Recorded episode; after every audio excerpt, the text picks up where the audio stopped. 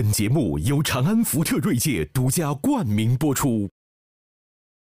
本节目由侨外移民赞助播出。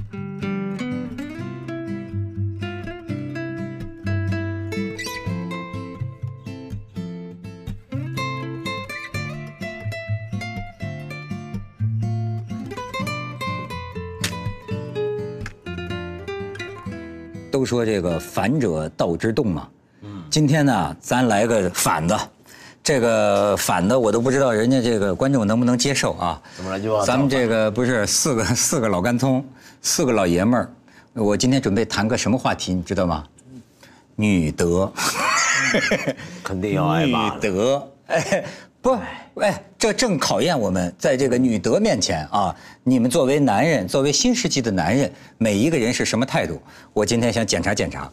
当然，这个话题不是我挑起来的，你知道最近啊，有一个姐姐，我真是惊为天人，嗯，叫丁璇儿，啊，听起来像个明星的名字，周璇啊，哎，这人有意思，先是她一段演讲，在网上这个流传，你可以你可以看看他这个演讲一些只言片语，女人如果生了一副让异性见了就想占有，同性见了就生妒忌的相，那可不是好相，那叫妖媚相啊，可要小心了。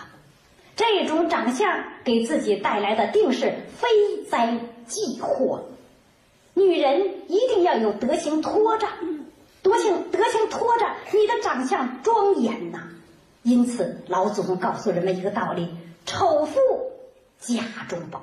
还有更火爆的那个话呢。哎，徐老师说说，我看我看了嘛，他说家暴嘛，家暴女人要忍，对，忍了以后这女人就不得病，是吧？是啊，然后又讲女人应该要服从，要服从男性。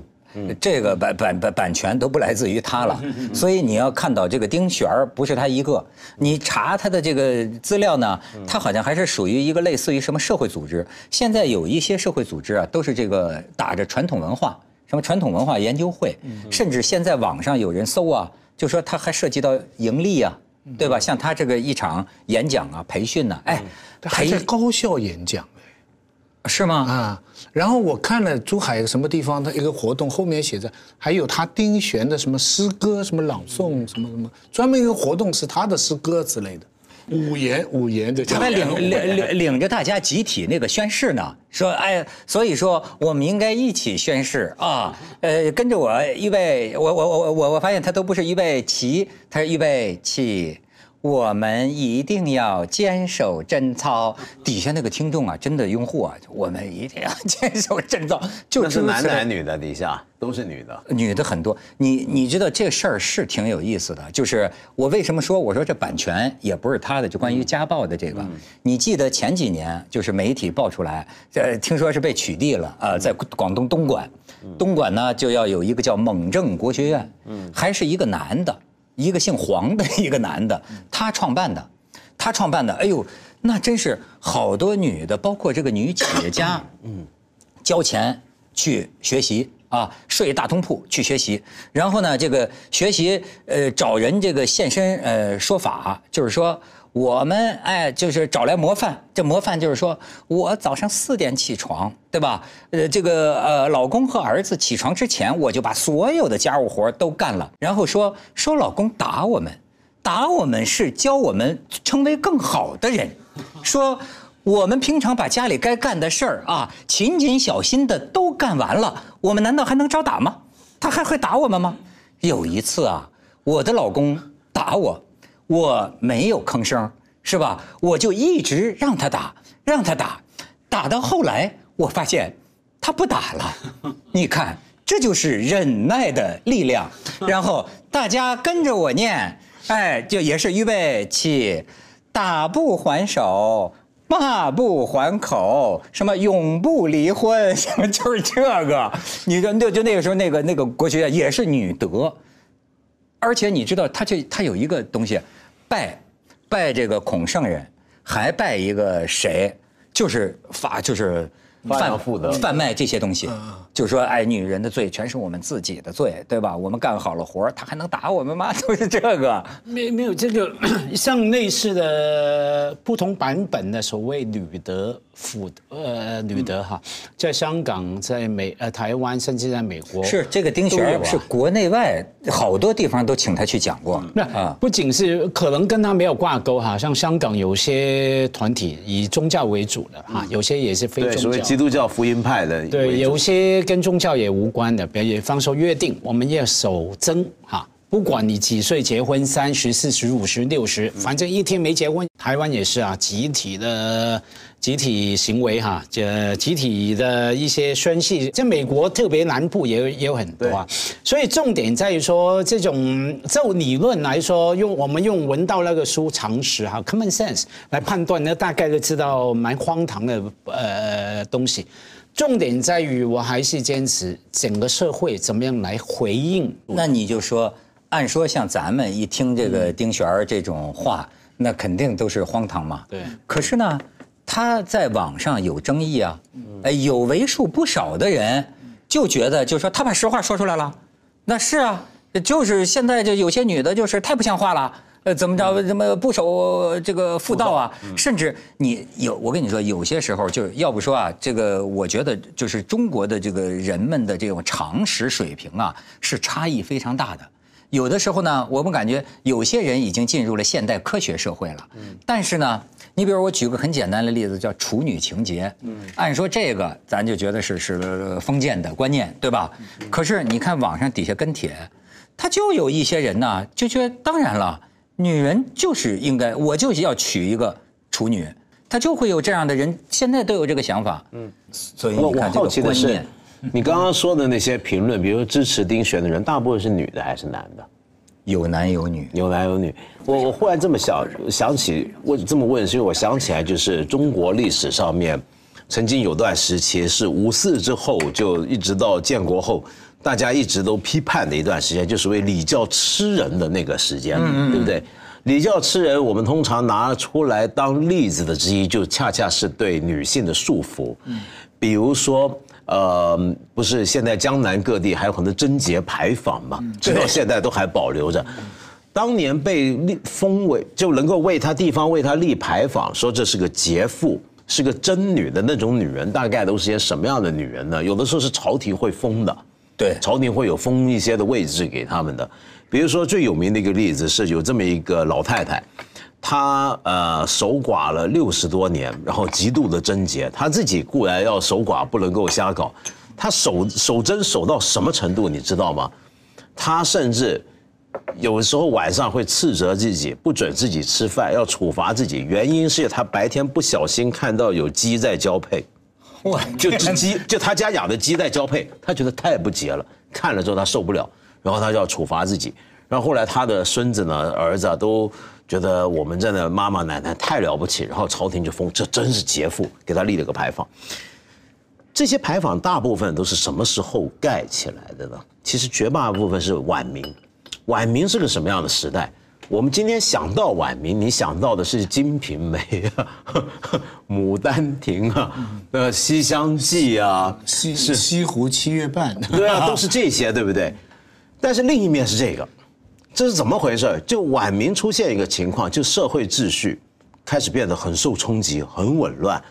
然后当时呢，主要是一些地方官或者朝廷里面有一部分的人，他很担忧这个社整个社会如果基础是建立在所谓的家庭价值上的话，家庭价值受到冲击，嗯，这个社会道德观开始虚无化怎么办？但凡一个社会他遇到这种问题的时候，很奇怪，他们第一个想到的都是要从女人下手，然后就管女人。现在都是男人太坏了，那男人都是这个兰陵笑笑生的那种东西，我们好好从女人抓起。那么透过建立节妇、贞节牌坊这一类强调妇德这一面，那么希望女人在家乡能够起到从身体做起，约束到整个社会家庭秩序，让它稳固。因为那个时候人伦真的很乱，因为晚明的时候有些地方真的是地方乱伦都很多，乱伦都很多。那个鲁迅这个很有名的一篇文章《我之节烈观》，嗯，就是说这个我每次上课就问香港的学生，他们还真不知道什么叫节女，什么叫烈女。节女就是就是老公死了以后她不能烈女啊，香港学生真答不上来。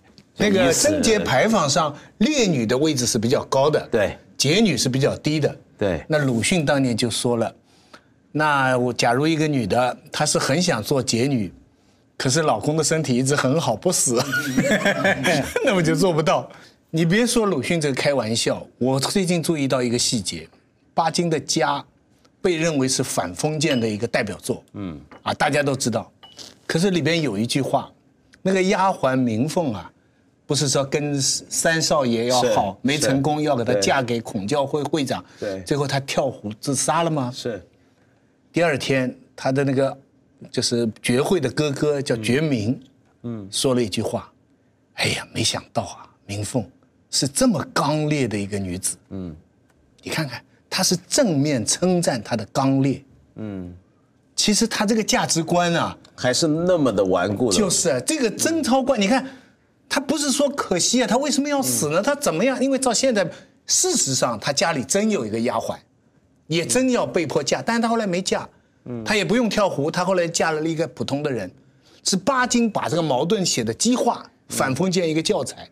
可是这个小说里边的正面人物无意当中透出一句话，我觉得恰恰是在鲁迅批判的眼光里边，嗯，巴金哦有透露出这样的一个观点哎，，所所以所以你你说这个，我还想起鲁迅还好像还说过一句话，说这个男人啊，呃，两大爱好，鲁迅也真是会讽刺，说男人两大爱好是什么啊？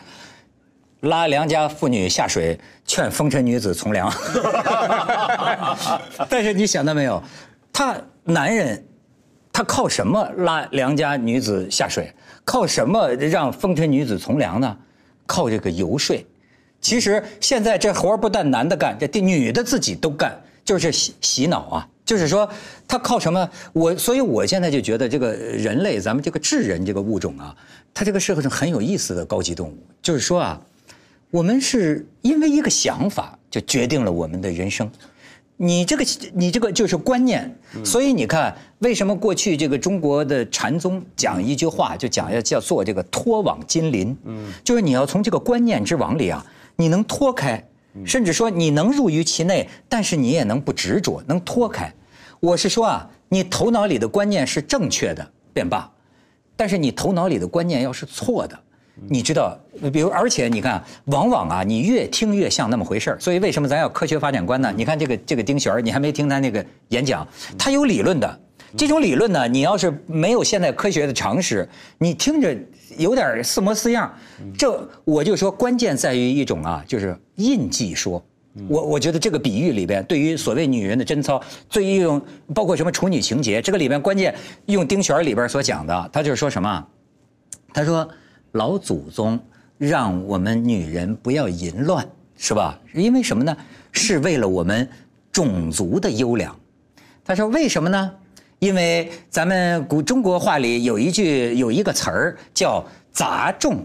你看他为了想说的文雅，他不说杂种，他说叫杂种。那他说，如果是一只纯白种的狗和一只纯黑种的狗交配，那么它们生出来的呢是黑白花的狗，是吧？他说，但是来年呢，这个狗又发情了，又交配，那那个纯白种的母狗跟一个这次跟一个纯白种的公狗交配，生出来的应该是白的吧？其实不一定，也可能会生出黑白花的狗。为什么呢？因为上次那头黑狗的记忆，你知道叫记忆留在这个白母狗的身体里，对吧？我跟你说，嗯，这忽悠本领蛮大的，对，把我们都圈进去了。听起来也有道理。这是 黑黑白两个真的串来串去，你这你就看，就是有些人就现在还有这个这处女情节的人，他也会为自己找找依据。你想到没有？这个观念，一个错误的观念。我觉得最怕是什么？被包装起来的，同样在我看来荒唐的理论。举个例子啊，虽然是朋友彭浩翔那个电影，嗯，《春娇与志明》哈，我看了他所有的电影，这一部我是最看的不自在不安的。嗯，比方说里面的那个爱情男女观念的保守倒退，不应该出现在在这种电影。比方说其中一幕记得吗？去台湾旅行，地震，那个男的躲在那边，然后那个女的，嗯。就说他表示你不爱我，因为大家都呃都看到非常荒唐嘛，可是很浪漫嘛啊！我觉得你不够爱我，你总是想着自己先，而不是想着保护我什么。然后一个很简单的动作，拿起包包转身就走。哎，女人有这个权利吗？你试一下，我们男女去旅行，男女朋友，我为了一个事情。然后我拿起包包，转身就离开这个旅途，终结这个旅途，可以吗？谁给你女性这个特权啊？其实好像是特权，其实是保守的。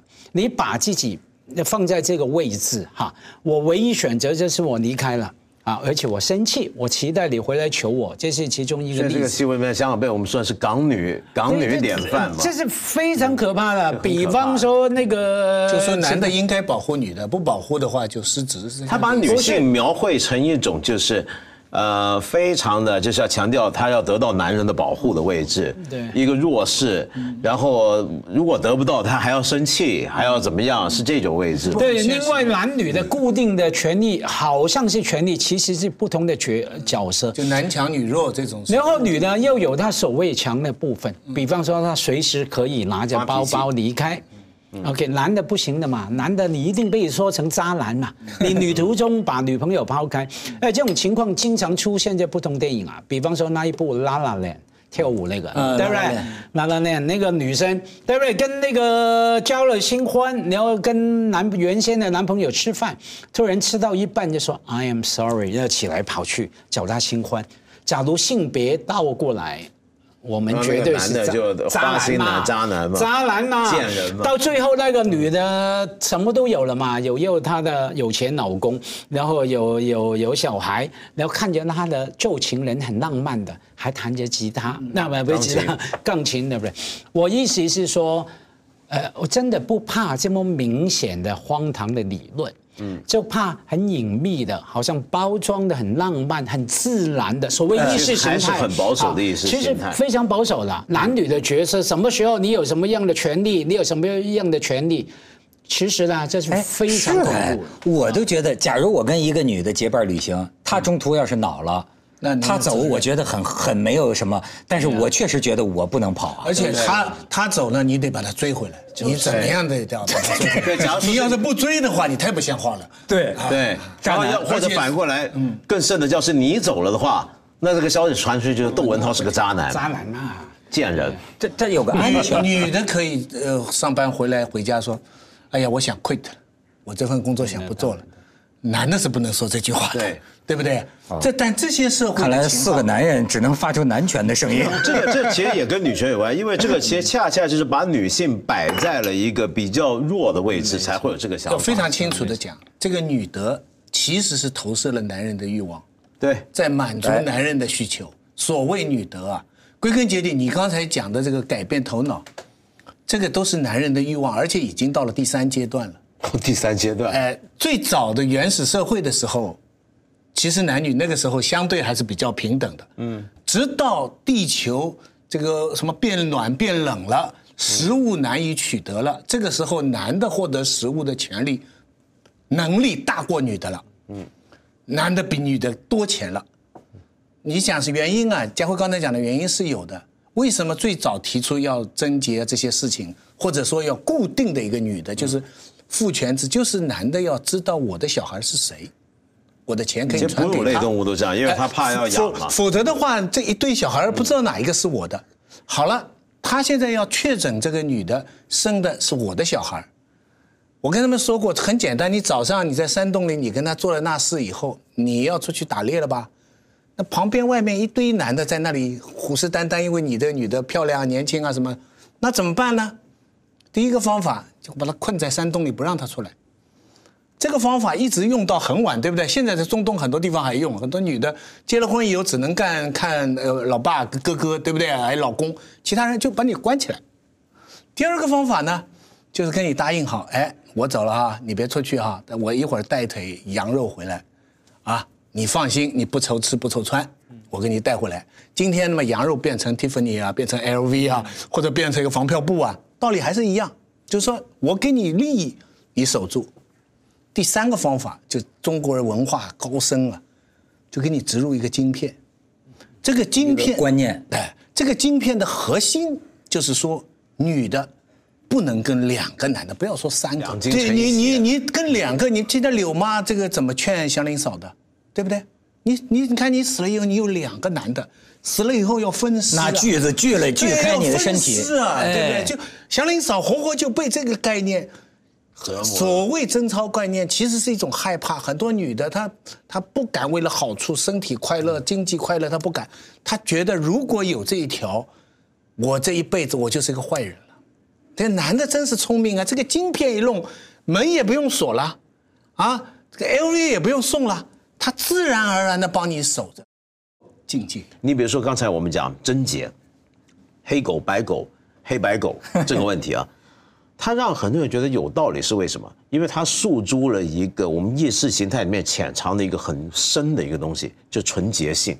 嗯，这个纯洁性呢，就是种的强大。对，又它又牵涉到种族的问题，所以这个女人身体贞洁的纯洁性，就变成了跟种族的、民族的、民族的甚至国家的纯洁性相关起来了。这个秦始皇最早发文就是讲这个事情。对，又或者其实希特勒当年最怕的就是犹太人会弄脏了雅利安人纯粹的血统，哎，对不对？这是血统论吗？就比如说纯洁性，纯洁性是一个，我觉得是个从来是一个大的神话，就大家都觉得纯洁，对我们种族要纯粹，民族要纯粹，女人身体要纯粹，但事实上这从来不是一个呃不值得挑战的，或者是有价值的追值得追求的一个理想。世界上面所有的文化，所有的生物。之所以还能够有变化、有进展，恰恰是不纯粹。你想历史上，我跟你说，不但文化是融合的，血统也是融合的。真正的所谓那个纯种，那个那个百分之百纯种，那是个神话。对你不要说别的，当年消失了的一个人种，你记得叫什么？呃，尼安德塔人。尼安德塔人尼安德塔人这个人种已经消失了，但是尼安德塔人的基因大概有百分之几？对百分之几还还在在我们这个智人的这个这个血统里。而且你从文化上也讲，我们真讲纯粹的中国文化，纯粹的中国原生的东西。但纯粹的指的是什么意思呢？你比如说像，那你呃呃呃，你看以前中国西周的时候，我们的青铜器很发达，我们中国文化光彩灿烂。但整个青铜的锻冶技术是西亚传进来的。如果没有西亚，没有最古老的青铜之路的话，中国不会有那么光明的一个商周青铜文明。重点在于说，我说丁玄他们的这一套所谓的吕德，为什么有时候很容易会有人中招，觉得哎呀，因为我们嗯要忠诚 loyalty，我们忠诚，我们希望别人对我忠诚啊，相对我要对你忠诚，甚至许多时候。我对一个人忠诚，好像牺牲付出，其实也有快乐的。我觉得高尚，我觉得美好，我觉得稳定、安全感。我们觉得忠诚是好的可是他把这个东西跟忠诚等同了一起，他以为说，哎，女的要守着，要要受听老公话等等的，他把这个让人家以为他把两个根本不是一样的东西，他把简单来说奴性，好吧？当你讲这么荒唐的所谓女德的时候，一定要相对你怎么样讲男德呢？家家辉讲的我有共鸣的，就是讲什么女德，讲什么男德，其实讲讲德吧。其实有些人的这个呼应啊，也是感觉到，就是说，在咱们这个社会里，咱不要说女的，有一些男的，包括我自己在内，可能很多时候也缺了点德。嗯，你知道老中国人。古代的中国人有古代中国人那一套道德，但他他也有，对吧？但是呢，今天的人们，我们经常会看到啊，你比如说，哎，要不说我有时候觉得啊这个呃，不要讲什么呃女权或者什么的，咱就讲人，嗯，讲仁德，讲人的德，人的德。其实我现在觉得，我还是信服孔子，嗯，做人呐，不管是男的还是女的，把仁义礼智信放在心中是没错的，对吗？其实说白了，就像家辉说的，哎，就是说，你作为一个呃男性也好，作为一个女性也好，对配偶，对吧？爱他，为他服务，让他开心，对吧？那么这有什么错呢？这这个本，我就说，在这个意义上，咱不考虑什么男女那是不是男尊女卑，在这个意义上，大家互相好。是，哎，文道，我我我终于找到了一个我负责任的对这个事情的想法。因为说实在的，在这近两年，我作为一个有点大男子主义的这个思想的人啊，有时候开始发现碰钉子了，就经常有一些女性啊，人家对你有意见了，对吧？我说我现在吧，就这么想这个事儿，就说我们都有我们的时代局限。作为我来说，我这个岁数，我头脑中啊必定会有一些，我就说我也不叫直男癌，可能有点直男炎。我说，但是呢，你得啊，我一条，我说我这个人呢要求进步，我要求进步，对吧？就是说，甚至于哎，我这个有时候大男子主义检讨我自己的啊，我不太知道不同的女的到底在乎什么，但是我就是讲一条，我说仁者爱人。就是哎，这个人就是说，咱们咱们总是要爱人，甭说女的，男的我都不愿意伤害他。只不过有的时候啊，因为我的局限，我实在不太了解。比如说这个女孩子，如果我这次说了什么话，你觉得冒犯了你，那么你一定要告诉我，因为我不是本心逼点儿都不想伤害你，我只是因为我我我的局限。但我下次见到你，我肯定不会这样。就就我在学习，咱要求进步嘛。这个大直直男直男癌这个患者正在好转之中，康复之中，是吧？我哎，我这个套路很好用。什么叫套路啊？什么叫套路啊？因为我真心的，哎是吗？这就是我用在跟我老婆说话的套路。那我告诉你，学学给你的啊，我回去啊做了错事，那要跟老婆说，我有我时代的局限哈，我也不是呃呃真心想伤害你，但你因为我不但你知道的，但你知错就改吗？所以呢，你你要让我多了解不同的女人的喜好什么，然后我就知道我的局局限在哪里。结论是这样嘛？多经历，多呃长对，你要一开，让我多经历。对，有一些眼界。但我想回头讲啊，你刚才不是说那男的该怎么办嘛？嗯，我觉得你也提了一个很重要的问题，两个加起来是什么意思呢？今天这么多讲女德的，以一个传统文化的捍卫者跟布道者的面目出现。但是他们常常忘了讲一点，如果他在讲儒家伦理，他以为这讲这种女的是建基于儒家伦理的话，那就很很要紧了。儒家伦理里面讲的所有的伦理关系是相应的，哎，是相应的。所谓的忠诚，不是没有条件的，忠诚不是没有基础的，忠诚是在一个人与人关系之中，是建立在一定的条件，而且是有范围、有限制的。比如说，举个例子，中国讲的，呃，人伦关系啊，儒家里面讲君君臣臣父父子子，什么意思？你君要先像君，臣才能待你像君；你君要待臣，有一个应对之道。所有的关系是相应的。假如一个丈夫，一个男的对待女的，他不是到了家暴的程度，对我还有需要当他是丈夫吗？因为他已经不像丈夫了。对，女德也不能单方面，所有的问题出在单方面。如果是双方面的话，不管是男德女德，其实德是一个。每个人对于这种最基本的美好、真善美嘛，哈，真善美的向往的实践成本不一样。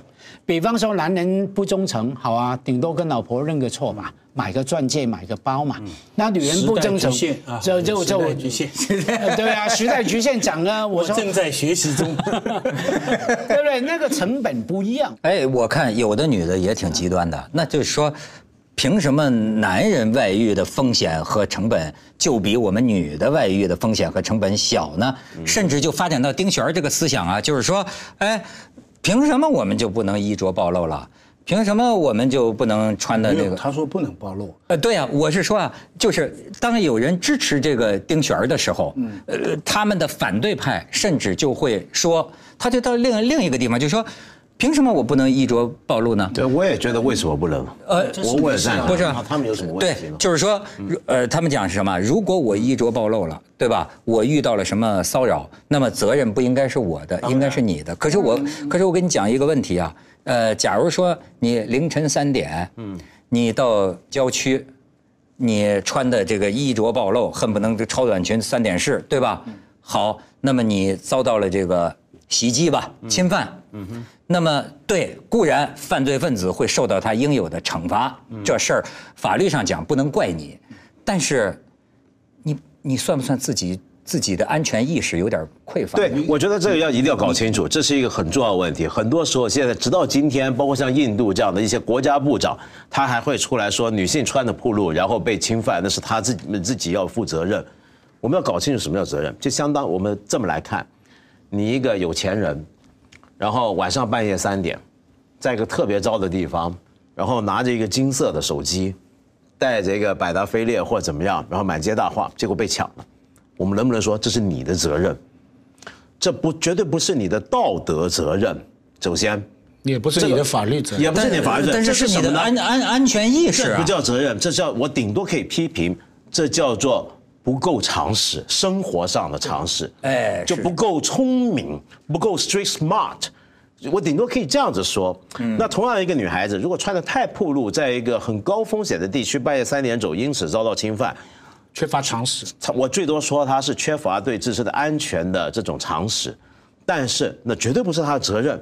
这一定要分得很清楚。半夜三点钟啊，那家辉走在路上也危险，因为他也很危险的。对他男女，尤其男女老少全来了。对对啊，就是个保安的大叔啊，什么保安大叔先被他吞了。那我补充一点，假如有个女生发生这种不幸的事件，不会那么简单，就说她你缺乏安全的常识，一定很多 condemn 很多谴责的语言。活该了，对对对对，这就是问题，因为你讲到活该就牵涉到责任了甚至他怀疑你，没有，责任有几种，一种法律责任，一种他说你自己选择的责任，甚至呢说，甚至怀疑你的呃企图，嗯，你是不是想被人怎么样？对啊，你干嘛要这样？所以这个就是牵涉到不公道嘛。所以我们以前也讲过，像全世界的，我忘记某一天还是已经每一年有两次了。全球的城市的女性主义者都晚上上街，那个运动叫什么？那一晚的 protest 抗议叫做 Take Back the Street，把街道抢回来。什么意思呢？就是说，街道对于男生来说是街头，你要学怎么样从一个男孩啊变成一个男人。对，对于我们女生这是危险的，有刮坏人的什么什么哈，把我们困住了。而其实这个，假如要讲的责任呢，那些女权分子啊，上街是说。是什么原因让这个街道变成对我们是那么危险的一个地区？很多就很多嘛，父权意识啦，然后还有什么呢？还有灯光呢？啊，灯光可能照明啊，可能公共资源没有放足够来让这个街道安全，特别对女生安全，就让我们没办法半夜三点半出街啊。啊，走在路上，所以每一年全球的城市哈都有这样女性主义运动，这要争取回来的嘛哈。所以，所以有一点啊，我以前不明白，前阵子明白了。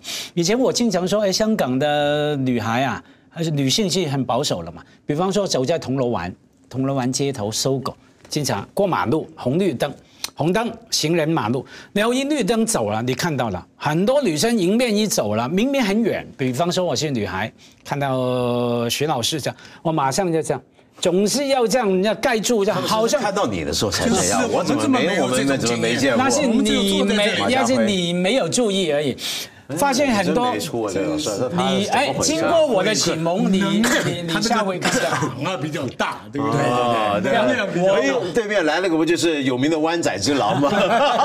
湾仔之马，很多呢这种调查说，香港那个女性在性观念是呃性别观念最保守的嘛，最狭隘的嘛。后来呢，就看到了，都有这种，呃，这种相相对的。后来前一阵子有一次啊，开完会，我一跟一个女生，年轻的哈，走在路上要坐车嘛，走去坐地铁啊。那她那天其实没有很铺路，就是一个女生嘛，年轻女生要走在路上，我跟她一起过马路，我看到迎面而来的那些男人啊的眼睛啊。都好像想把它吞，把它吞掉一样。那一次我就明白为什么。假如我从小到大这样的话，那当然会怕。走在路上那种，坦白讲，不止香港呃方面啊，台湾的那个那个内地也是那种男人的眼光啊。所以相对的嘛，当你男人不是这种眼光的话，女人就不会这么保守。所以当整个城市的街头。安全性提高了，女人就不会怕三点半走在对，路上。所以说现在看来，时代女性向我们这些有局限的男人提出了要求，进步的步伐呢需要迈得再大一些。归根结底是一句话，叫我就最喜欢孔子的一句话，叫“己所不欲，勿施于人”嘛。哎我觉得在这个话题上，就是男所不欲，勿施于女。哎，压轴好，还是徐老师有水平啊。那假如男的遇的呢？能食于人的，这个逻辑是很奇怪。夏辉还是老马 老马师徒，凌晨三点铜锣湾的情况非常熟悉。铜锣湾才是老。好班长，真的没有见过什么对面女的走过来就这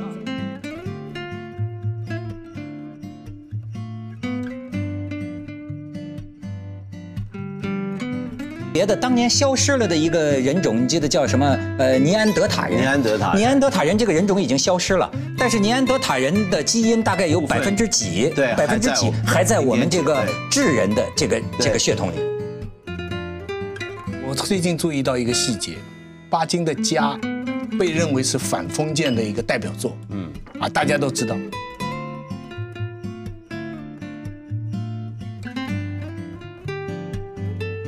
现在都是男人太坏，那男人都是这个兰陵笑笑生的那种东西。